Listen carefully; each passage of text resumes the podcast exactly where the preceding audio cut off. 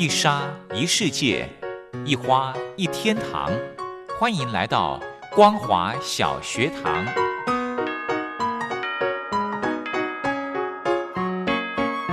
让我们一起学习，一起分享光华小学堂。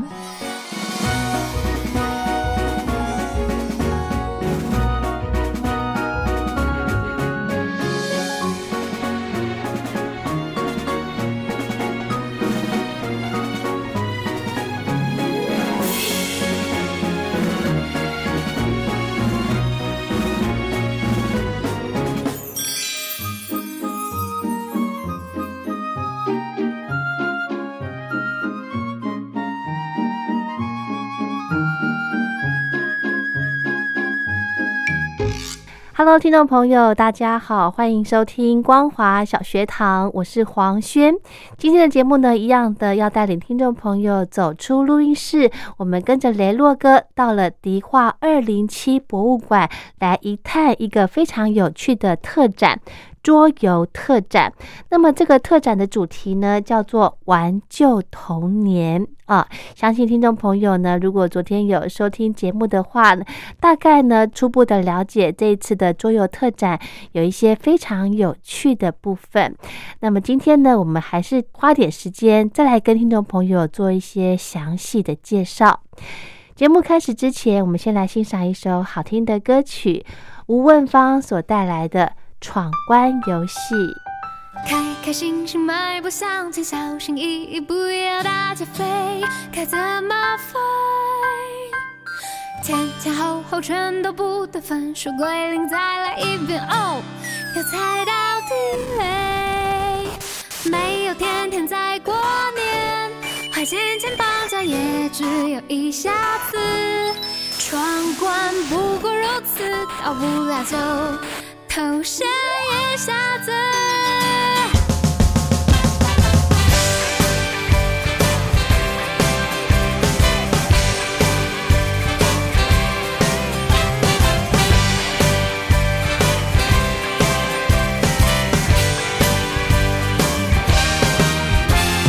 是是非非，陷阱一堆，迷迷蒙蒙，还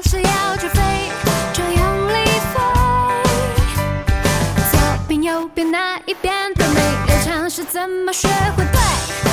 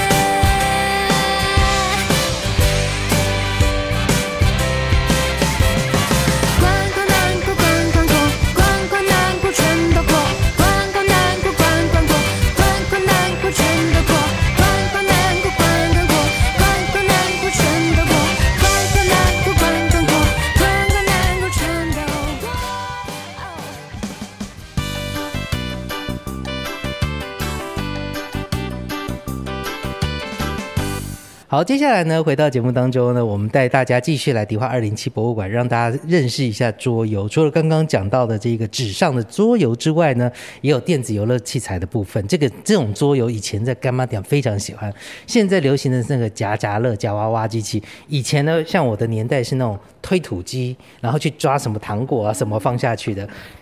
以前呢，没有像现在哦。以前的话呢，这个真的就是你只要抓到就有啊，不像现在你可能抓到一甩还甩出去抓不到，不小心掉了对，不小心掉了。好，那接下来正义要为我们介绍的这一个呢，就是诶，其实我自己小时候都在看别人玩，自己都没有玩的，就是我们的这个小玛丽游戏台。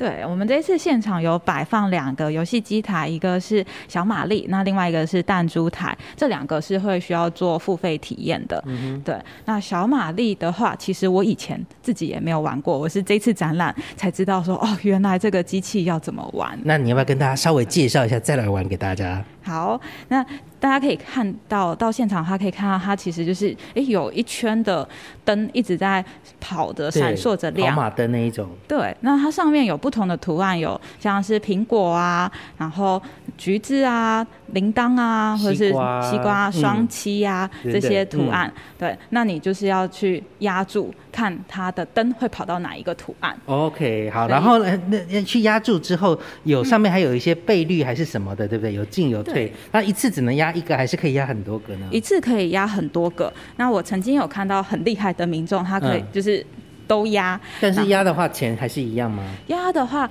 我们这样子投投币五十元进去之后，它会有十个点数，你可以用十个点数去嗯压压一次就是一个点，所以我们这边总共有八款的嗯那个图案，如果你压八个，就是会用掉八点。是，那刚呃讲到说有不同的一些图案的部分，像双星啊、铃铛啊、橘子、苹果等等，它的的上面呢又有它的这个是倍数嘛，有二十五、七十五、一百等等的。这个是呢，如果你赌中它的这个水果或者是图案的话，它你可以进一步再去玩比大小。哦它上面这个灯的话是比大小的时候的亮灯。OK，了解。好，所以就可以看到这上面非常复古的机台。那我们来听听看，尤其而且有些时候，你它还会有一些流行音乐的部分，用非常简单的电子 MIDI 做在里面，让大家可以听，然后增加一些所谓的声光娱乐效果。对啊，以前也会把这些声音，就是流行的连续剧的主题曲放到这个机台声音里面。来，我们来听听看钱投下去的声音。好，然后呢，就会出现十点了，开始，要压。十点，那我们嗯就要压赌注。那如果我全部都压的话，嗯，就按开开始。始，它就会跑，它的数字就会这样子跳跳跳跳。芒果芒果这样子我就有中了一个芒果，嗯那接下来就是可以比大小，跟谁比呢？跟基准点一百比那就看你的你压的会比一百大还是比它小。那我们现在压大好了。先压大，好，有中了。OK，对好，所以就是中奖的分数出现了，对不对？中奖分数出现，那中奖分数出现之后，你可以选择你要继续比大小，还是你要把一些分数再转回到刚刚点数压点的对它可以回到压点。那如果我只要再比一次的嗯话，就是在按。诶有有不小心又又中中了，所以 是很 lucky，对不对？对，嗯，以前的这一个所谓的，大家就觉得说这个呃，以也许以现在来说，这个几率的问题，但是猜中了就是一件很开心的事。对，那我们这个游戏机台的话，没有办法兑换现金，可是有奖品。哦那大家可以看旁边这边有得奖的奖品，如果你的嗯积分到达一定的话，我们有基本可能就是最最简单的是送明信片一张，那再来最豪华的奖品是那个经典的大富翁桌游一盒。是，其实我们发现说这个游戏真的还蛮有趣的，但是，诶，可能也会，如果小朋友太太早开始接触这个哦，可能学校考试不会的时候就是用猜的，就是用这样的一个心态在猜了、哦。那旁边也会看到说，呃，还有除了这个机台之外，有另外一个打弹珠的机台，这也是现在很多人在这个夜市里面会看到的。对，弹珠台也是。那我们这边的弹珠台的玩法其实跟夜夜市看到的是一样的，那一样是投币下去，然后它会出现十个点数，你就可以去压倍率。那这边会有倍率的灯，有两倍、四倍、六倍、八倍、十倍，那就看到你压的倍率，它这边弹珠台机台上面中奖的这个这个轨道数的数量会不一样。是是好，所以看到这两款之后呢，其实我们在旁边也可以看到，其实四面的墙都会有一些其他我们刚刚没有介绍到的一些游戏，对不对？对，那我们这一次展出的桌游大概是六十几种，都在这个空间做一个展出。所以像在旁边这边，我们还可以看到有一些比较具有时代意义的，例如说像是李表哥的游戏盒。哦，李李表哥，你以前听过吗？我以前其实没有听过哎，因为他比我的年代再长一点点。OK OK，李表哥他也有非常呃鲜明的一个意向。如果这个四年级、五年级生或六年级前段班的学生，如果听到的话，应该会有一点点印象。来这边可以看到实体的。对，那李李表哥这个形象的话，其实那时候就是呃，就是要美国有做一个那个美国大叔嘛，山姆大叔啊，所以我们就也做了一个李表哥，他其实就有一点李以李小龙为形象，然后就是要让大家就是要怎么样子去。努力达到胜利的亿万富翁之路，这样子。如果我没记错，大概民国七十几年的那时候发生的事情，所以那时候包含了呃台湾经济的起飞啦，等等中小企业的发展啊，其实都融合在这一个游戏当中，包含了你可以看到以前那时候开始盛行保险，所以会有保险的部分，火灾险、汽车险、人寿险，甚至股票的部分，还有呢一些财产的部分，这些也都融入在其中。对这个游戏其实还蛮生活化的，像刚才雷诺提到的这些保险啊，然后像它还可以跟银行做借款，有借款券，对这一些的。那你如果看出发，它这这边出发站之后，它就有分两条路线，你就是呃一般乖乖的去领薪水，认真做事就业这样子，那或者是你又继续升学读书，然后往比较专业的路线迈进。它里面你看还有就是得到医生资格啊、记者资格或者是律师资格这些。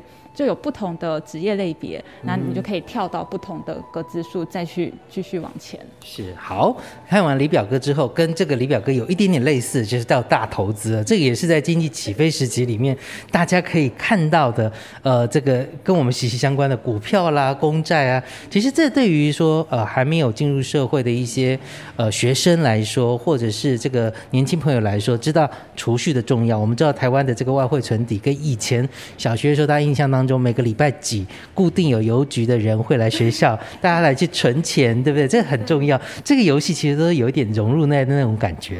对啊，就是其实就是把生活融入在游戏里面。像大投资这个游戏的话，你就可以看到它其实还有教教人家哎买股票。你可以看到股票公司这边，你你如果买了的话，呃，他你路过那边，你就是可能要再付给。付给他多少费用这样子，它其实跟大富翁也是还蛮雷同的。对，这两个游戏就是比较像是大富翁的形式，去就是累积看谁最后的那个点数比较多。但如果你再看旁边另外一个幸福人的话，他就比较不一样。哦，对我有听到就是参观民众跟我们分享，他觉得小时候玩幸福人就是很兴奋的一件事。为什么呢？因为他跟大富翁最大的不同是，他除了就是外围一圈之外，他还有这种就是进到内圈的哦，对，那内圈的话就是你你不一定你要真的就是幸运你才走到这边这一格你才有办法进到内圈里面去做一个探险。那幸福人的话，你需要去设定你自己的目标，例如在游戏开始的时候，你要设定你你希望。你这个在这个游戏里面，你可以累积到多少的财富、多少的名誉跟多少的快乐？是，但比较特别的是，幸福人这边有一张单子啊，幸福人方写下按虚线折抵以防泄密，这个感觉像以前那种考试的迷封，对不对？嗯，对。那其实因为就是我们不会知道彼此设定的这些。财富啊，名誉、快乐是多少？所以就是他说要盖好，对。那这边它下方还有记录，就是你你的一些，例如说你在这个游戏里面的职业啊，或者是教育的状况，然后还有薪资级。那这边就是旁边就有记录，你可以累积。透过这些累积下来的财富、名誉、快乐有多少？嗯，那游戏的最最终的胜利，其实是要以你达到这个你的目标为主的。嗯，对，是。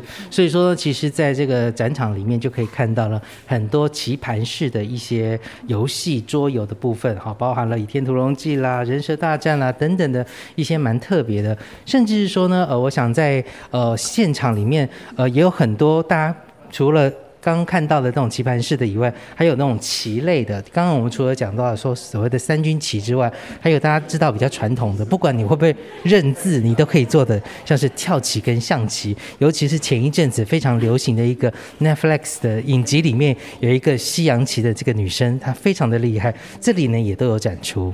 对，那除了这些棋类之外的话，我们也有展出卡牌类的。对，卡牌类的话，我们等一下可以再来仔细上看。好，讲到这里呢，我们稍微休息一下，待会回到节目当中，我们继续来介绍。现在是哪一题？摆明跟我玩猜谜，懒得猜不想理。管你晴天穿雨，所谓的万人迷，感情肯定不专一。懂得我的逻辑，就知道我是喜爱游戏。我不说马戏，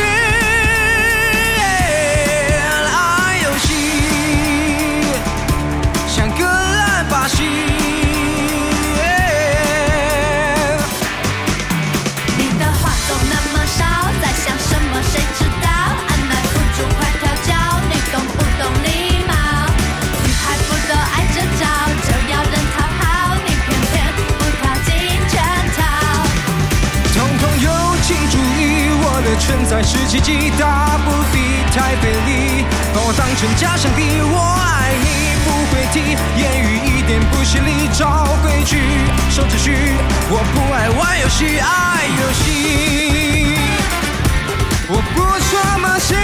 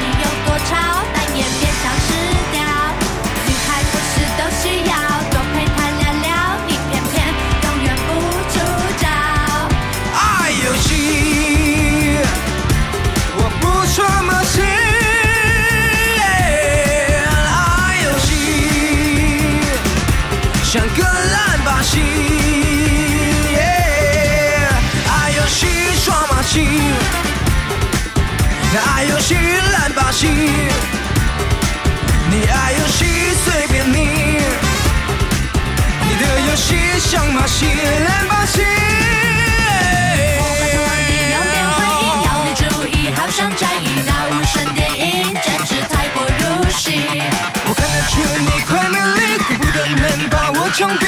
既然暂时没交集，就别白费力气爱游戏。Oh yeah，暧昧游戏，Yeah，暧昧把戏。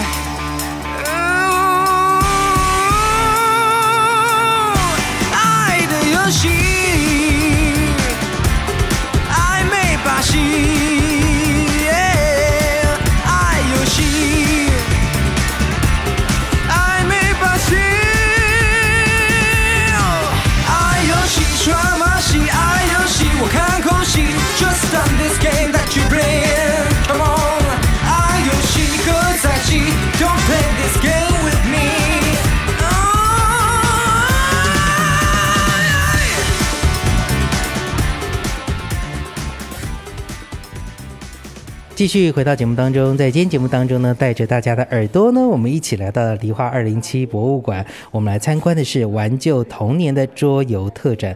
当然了，在没有电玩的年代里面呢，大家用桌游的方式，可以很简单的让大家可以共同参与。现在电子游戏机的话，如果是可能有连线，每个人都要有一台机器才有办法连线玩，但是没有的话呢，大家只能轮着玩，大家只能眼巴巴的看着别人玩。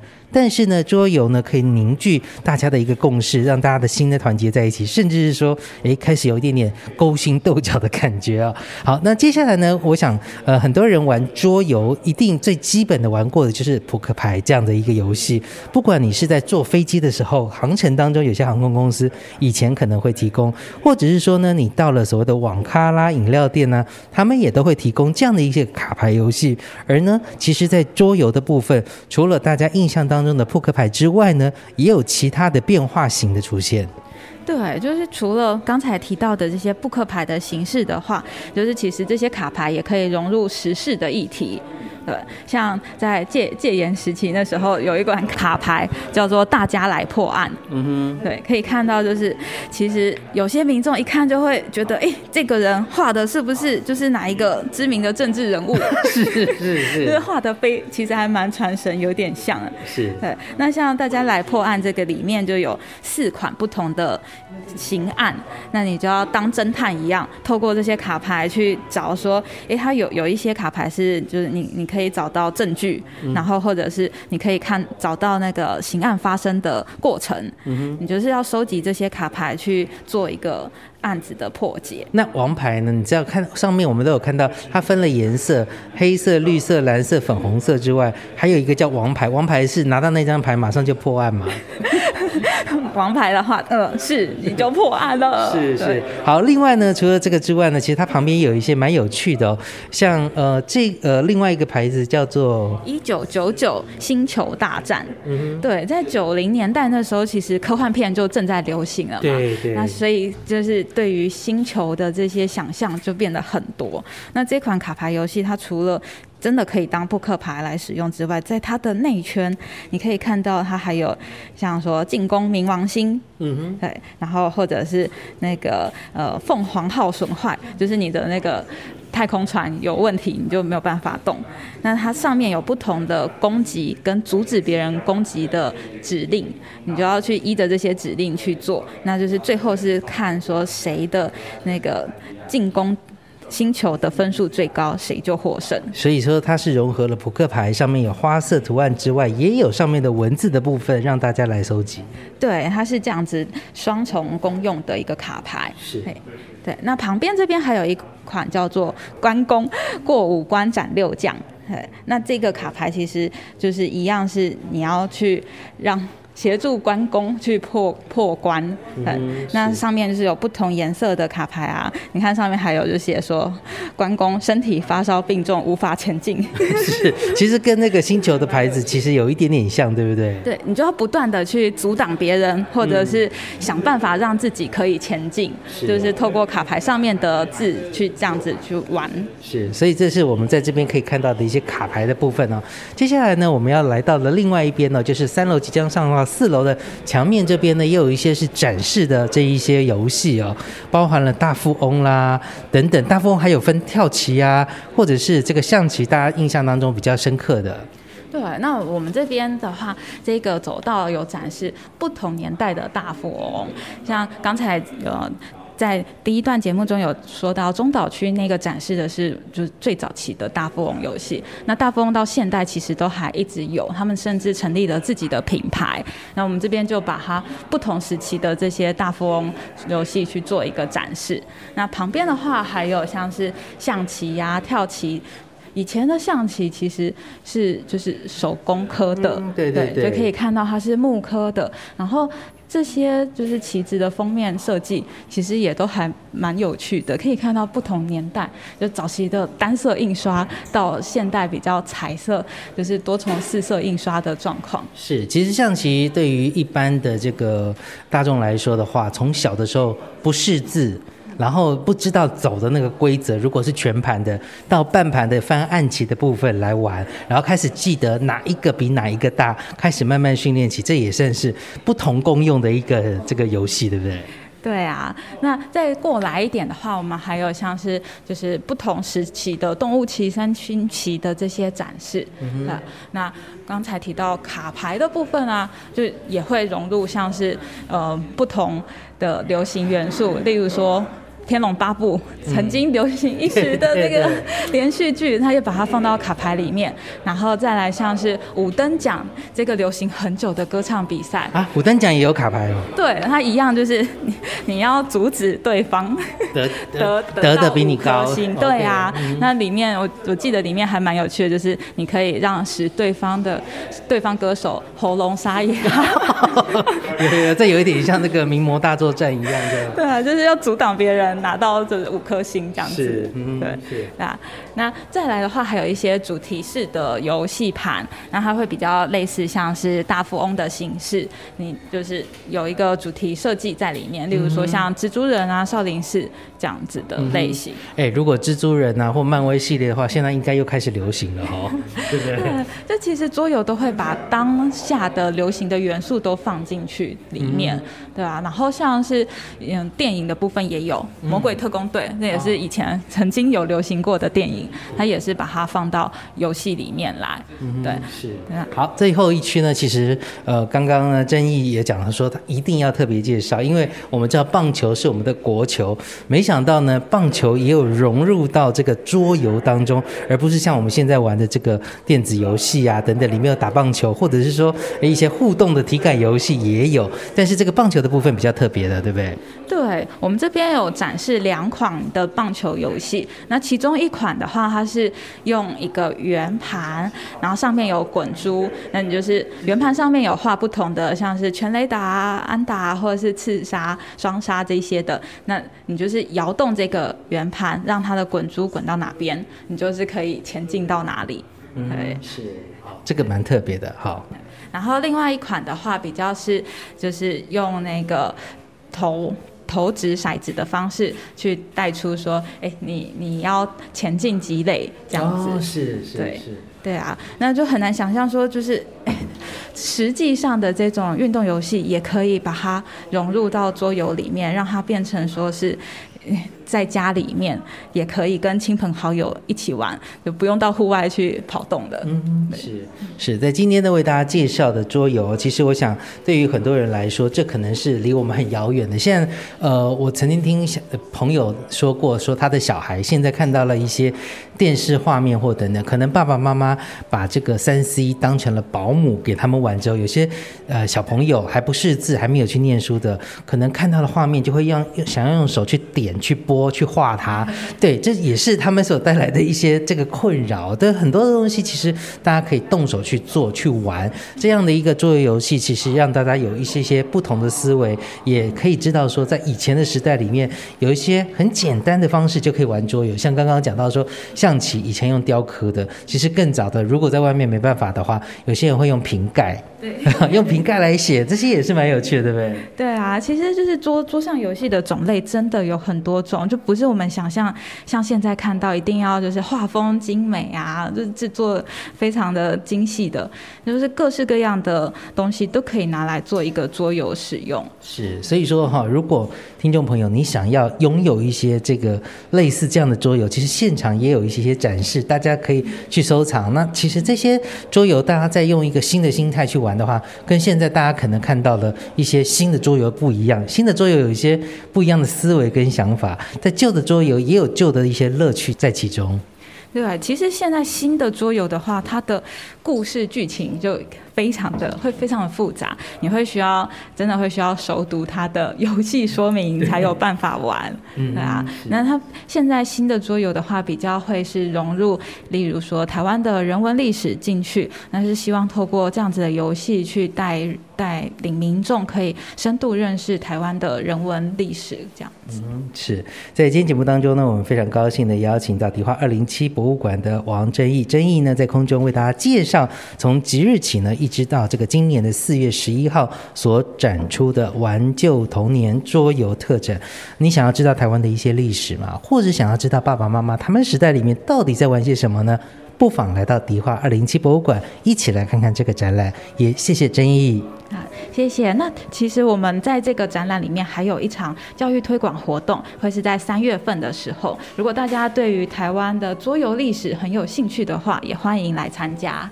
好的，非常谢谢雷洛哥还有争议。那么这个玩旧童年的桌游特展，一直到四月十一号，所以如果听众朋友有机会的话，千万别错过了。今天的节目就进行到这了，我们明天见，拜拜。